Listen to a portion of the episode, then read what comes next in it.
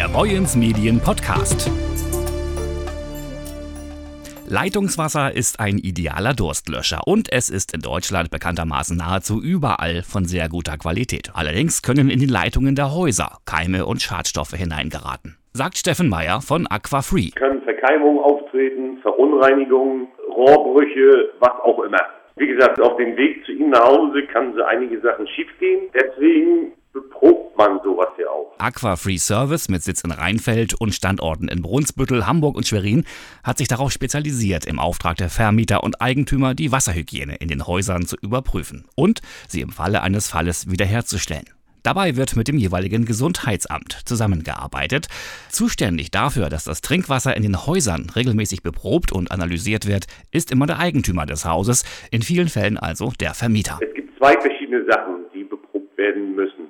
Einmal, wenn Sie jetzt zum Beispiel ein, ich sag mal, Mietblock haben, wo sagen wir mal 20 Wohnungen drin sind und alle sind vermietet, dann ist die Untersuchungspflicht alle drei Jahre. Haben Sie jetzt in diesem Objekt eine Ferienwohnung, wo ich jetzt zum Beispiel, ich persönlich, daran kommen würde und da zu wohnen oder die zu mieten, haben Sie, haben Sie unten zum Beispiel einen Bäcker drin, einen Zahnarzt drin, äh, eine Ärztin, was auch immer, zählt man dieses ganze Objekt als gewerblich öffentlich. Und gewerblich öffentlich heißt jedes Jahr betrogen. Das wissen viele Vermieter zum Teil gar nicht, so die Erfahrung von Steffen Meyer. Mieter haben die Möglichkeit, ihren Vermieter anzusprechen, ob überhaupt und wann das Trinkwasser im eigenen Haus zuletzt beprobt wurde. Sie als Mieter haben auch das Anrecht, äh, beim Vermieter nachzufragen, wie das Erprobungsergebnis ausgefallen ist. Da muss er Ihnen noch klipp und klar Rede und Antwort stehen. Mit dem Trinkwasser kann in den Häusern noch so einiges schiefgehen. Zum Beispiel sorgen alte Bleileitungen, die eigentlich gar nicht mehr vorhanden sein dürften,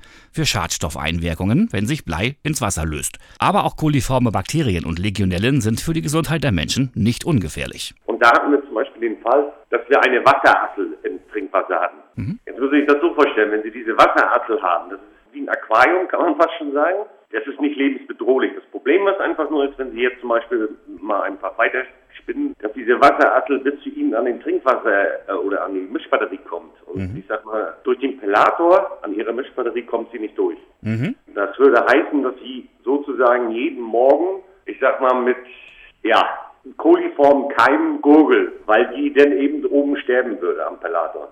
Und dann, klar, alles was verwest, wie und was, ist meistens zufolge Kolibakterien. Nicht selten müssen Trinkwasseranlagen desinfiziert werden. Das kann thermisch oder chemisch erfolgen.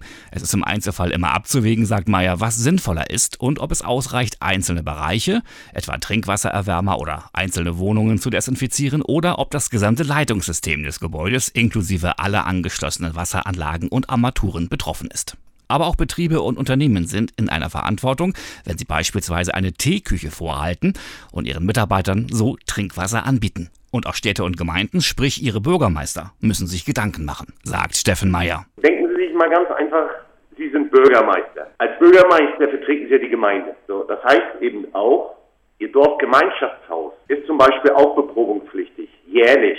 Zum Beispiel, wenn die da eine Küche haben, auf koliforme Keime, wenn da irgendwie ein Duschbereich ist, na, auf Legio. Und jetzt kommt genauso. Die Feuerwehr ist genauso. Jetzt müssen Sie sich vorstellen, jetzt fahren die Kameraden raus, retten Leben sozusagen, sind durchgeschwitzt so fünf. Hm. Und das letzte Mal geduscht bei Ihnen in der Feuerwehr hat einer vor anderthalb Jahren. Jetzt passiert Folgendes, genau, Ihre Abwehrstoffe sind im Keller, weil ihr, die letzten Power haben Sie beim Feuer gelassen. Und dann gehen Sie erst erstmal heiß duschen, einen Rattenschwanz. Das heißt, in dem Moment, wenn Sie jetzt die Legionose kriegen, eigentlich so, dass das Gesundheitsamt sagt, wir gucken, wo kam es her. Das heißt privat, das heißt im sportlichen Bereich, das heißt auch im betrieblichen Bereich. Gerade in der Urlaubszeit steigt die Legionellengefahr, da die Wasserleitungen nicht regelmäßig benutzt werden. Daher empfiehlt auch die Gesundheitskasse AOK zum Beispiel, nach der Rückkehr aus dem Urlaub das Wasser an allen Entnahmestellen, wie zum Beispiel in Küche, Bad oder Dusche, einige Minuten laufen zu lassen, um das stehende Wasser in den Leitungen und Behältern durch frisches zu ersetzen. Bei einem Haus mit zentraler Wassererwärmung und zentralem Warmwasserspeicher sollte die Reglertemperatur am Trinkwassererwärmer auf mindestens 63 Grad eingestellt sein, damit die Keime wirksam absterben. Wer zum Themenkomplex Hilfe braucht, kann sich jederzeit an das Gesundheitsamt des Kreises Dithmarschen wenden. Dort gibt es Tipps, auch Kontakte zu Trinkwasserlaboren und Betrieben und Firmen, die im Falle eines Falles weiterhelfen können. Die E-Mail-Adresse des Gesundheitsamtes lautet gesundheitsschutz@ gesundheitsschutz.dithmarschen.de. Gesundheitsschutz.dithmarschen.de. Der Boyens Medien Podcast.